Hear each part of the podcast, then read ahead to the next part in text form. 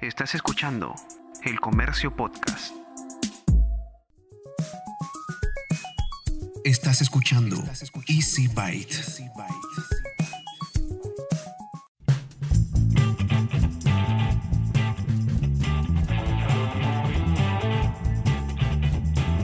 Bienvenidos a un nuevo episodio de Easy Byte, el podcast de tecnología del diario El Comercio. Mi nombre es Bruno Ortiz. Esta semana tenemos noticias para todos los gustos y además te voy a contar sobre una de las ferias de tecnología más importantes del mundo que acaba de anunciar que su próxima edición será 100% digital. Empecemos con el episodio 12 de Easy Byte. Sony presentó esta semana su nueva cámara Alpha 7S3 y muchos ya han señalado su emoción al considerarla de las mejores, si no la mejor, que hay en la actualidad para la grabación, sobre todo de video.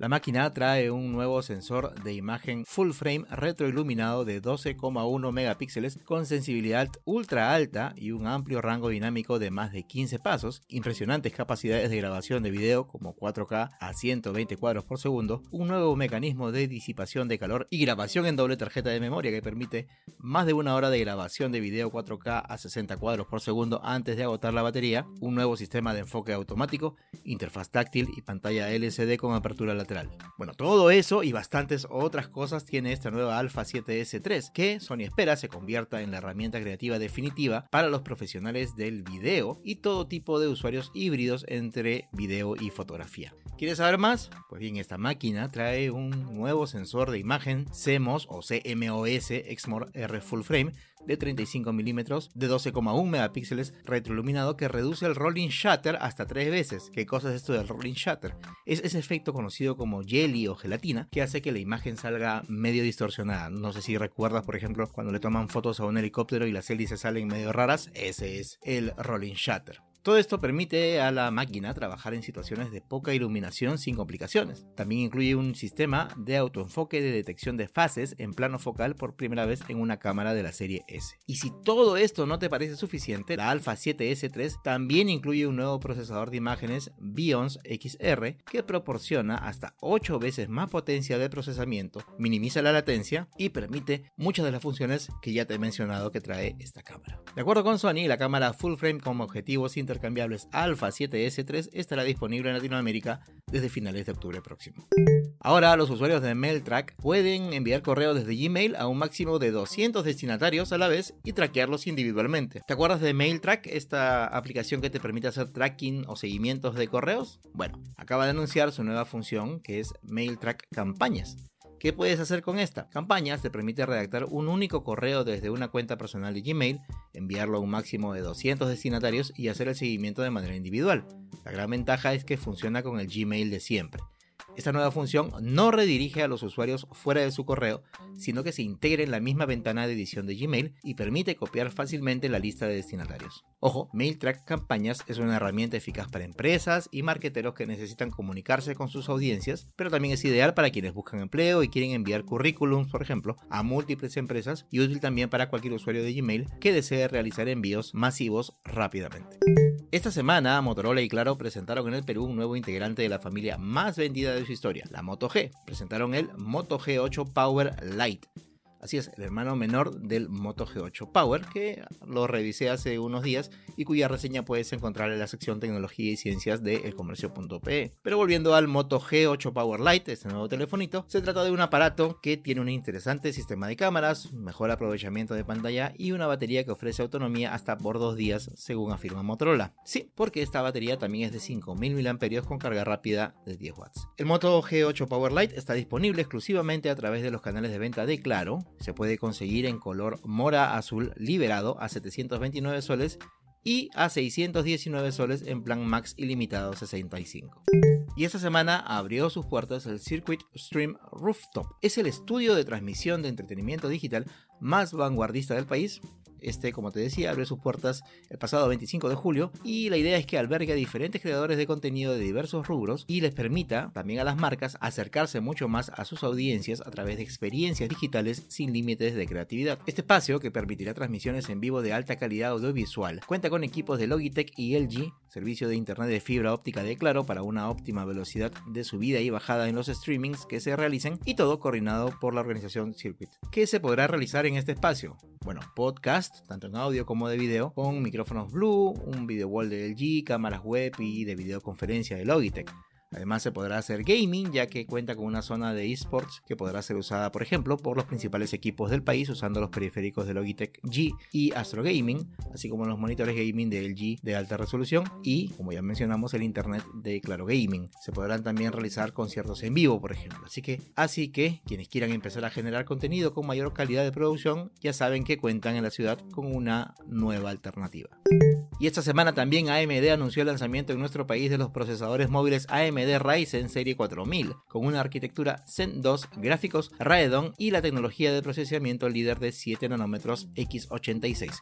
Todo esto para ofrecer niveles de desempeño sin precedentes y una gran eficiencia energética para notebooks ultra delgadas y de gaming. Estos nuevos procesadores móviles Ryzen 4000 cuentan con hasta 8 núcleos y 16 hilos en laptops delgadas y ligeras. Estos nuevos procesadores entregan hasta 15% más de instrucciones por ciclo y el doble de eficiencia energética para soportar una mayor duración de batería en comparación con la generación anterior. Equipos de las marcas Acer, Asus, Lenovo, HP y MSI, entre otros, van a incorporar esta nueva generación de procesadores móviles Ryzen y están disponibles en realidad desde este mes. Hace unos días se anunció que la Feria de Electrónica de Consumo, CES o CES, como quieras decirle, esta que se realiza en Las Vegas desde hace muchos años, en enero, va a tener en su edición 2021 una versión puramente virtual. Así es, como ya todos ustedes saben, desde febrero de este año y debido a la pandemia, todas las presentaciones internacionales se han realizado de manera virtual, tanto las presentaciones individuales de ciertas marcas como algunas ferias grandes.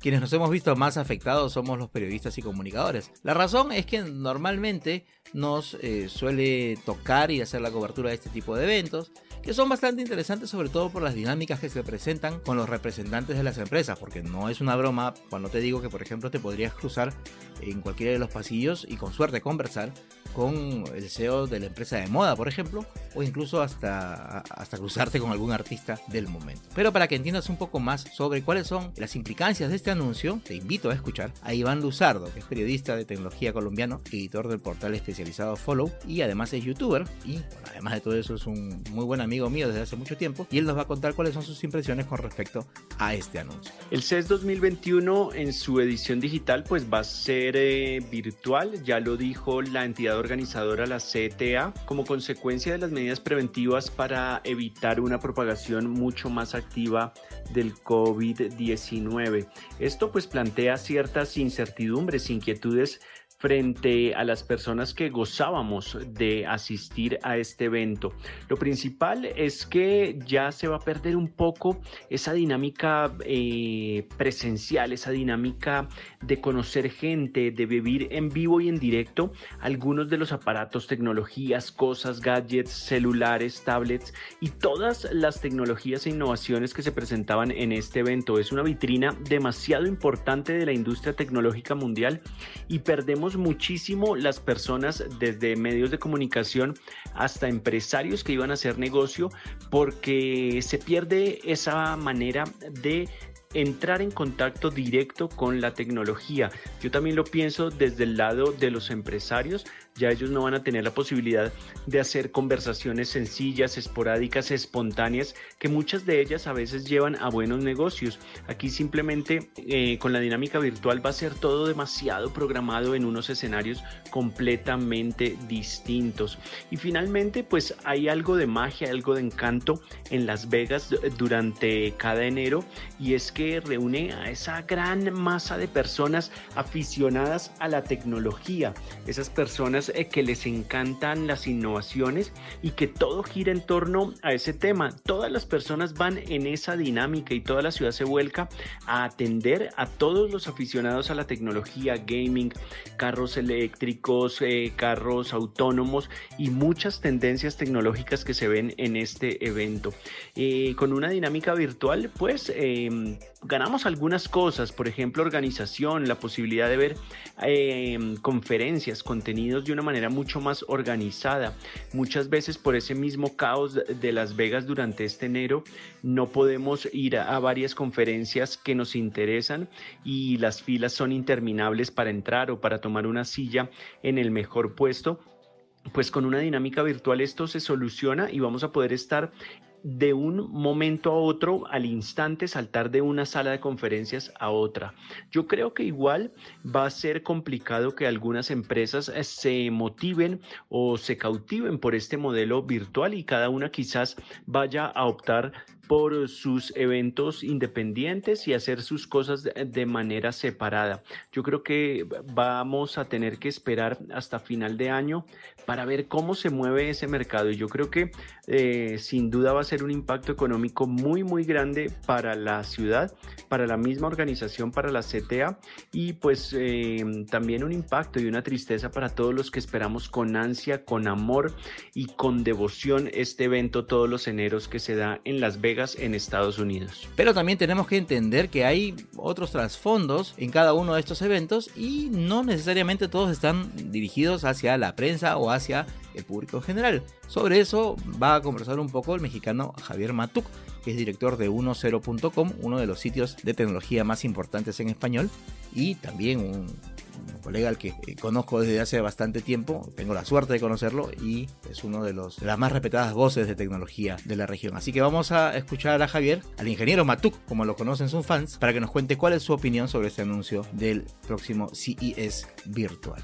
Hola Bruno, un saludo desde México para todos ustedes y bueno, pues qué se gana y qué se pierde ante la situación de las versiones virtuales de las ferias que nos enteramos recientemente de la CES 2021, que será virtual, yo creo que se pierde muchísimo porque finalmente el volver eh, virtual una feria de estas dimensiones, 180 mil visitantes, hace que realmente cambie el sentido.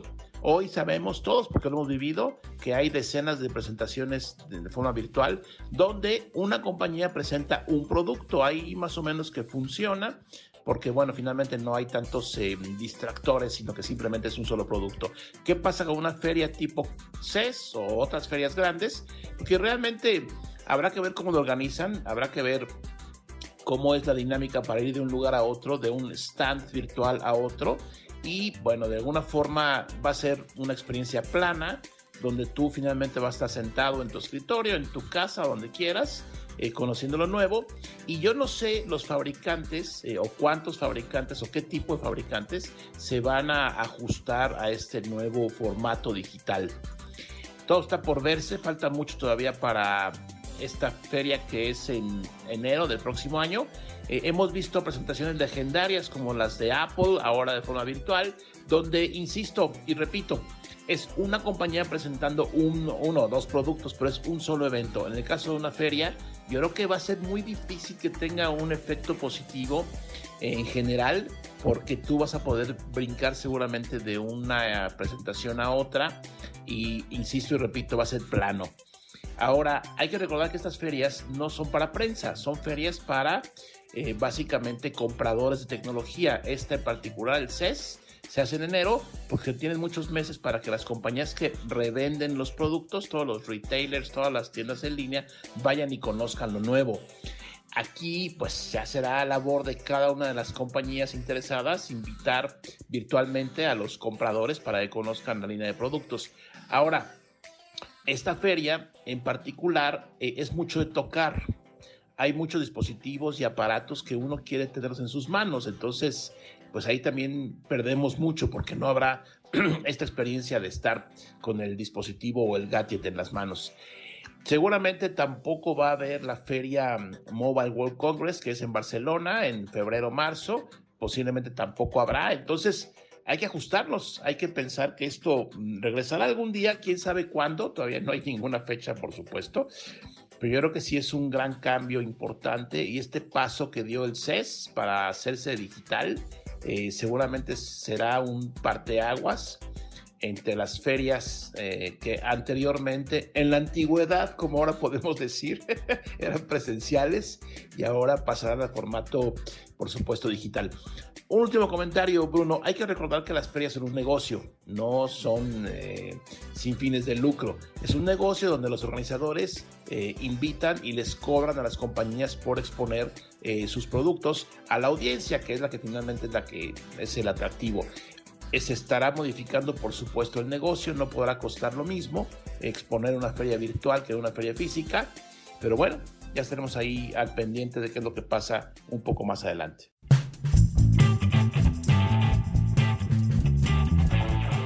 Y una vez más, antes de despedirme, te recuerdo que todas las semanas vas a encontrar nuevos episodios de Me Quedo en Casa, que es una serie de podcasts utilitarios del diario El Comercio, con el que te queremos dar razones para que pases más tiempo en tu hogar y de refilón evitar el avance del coronavirus.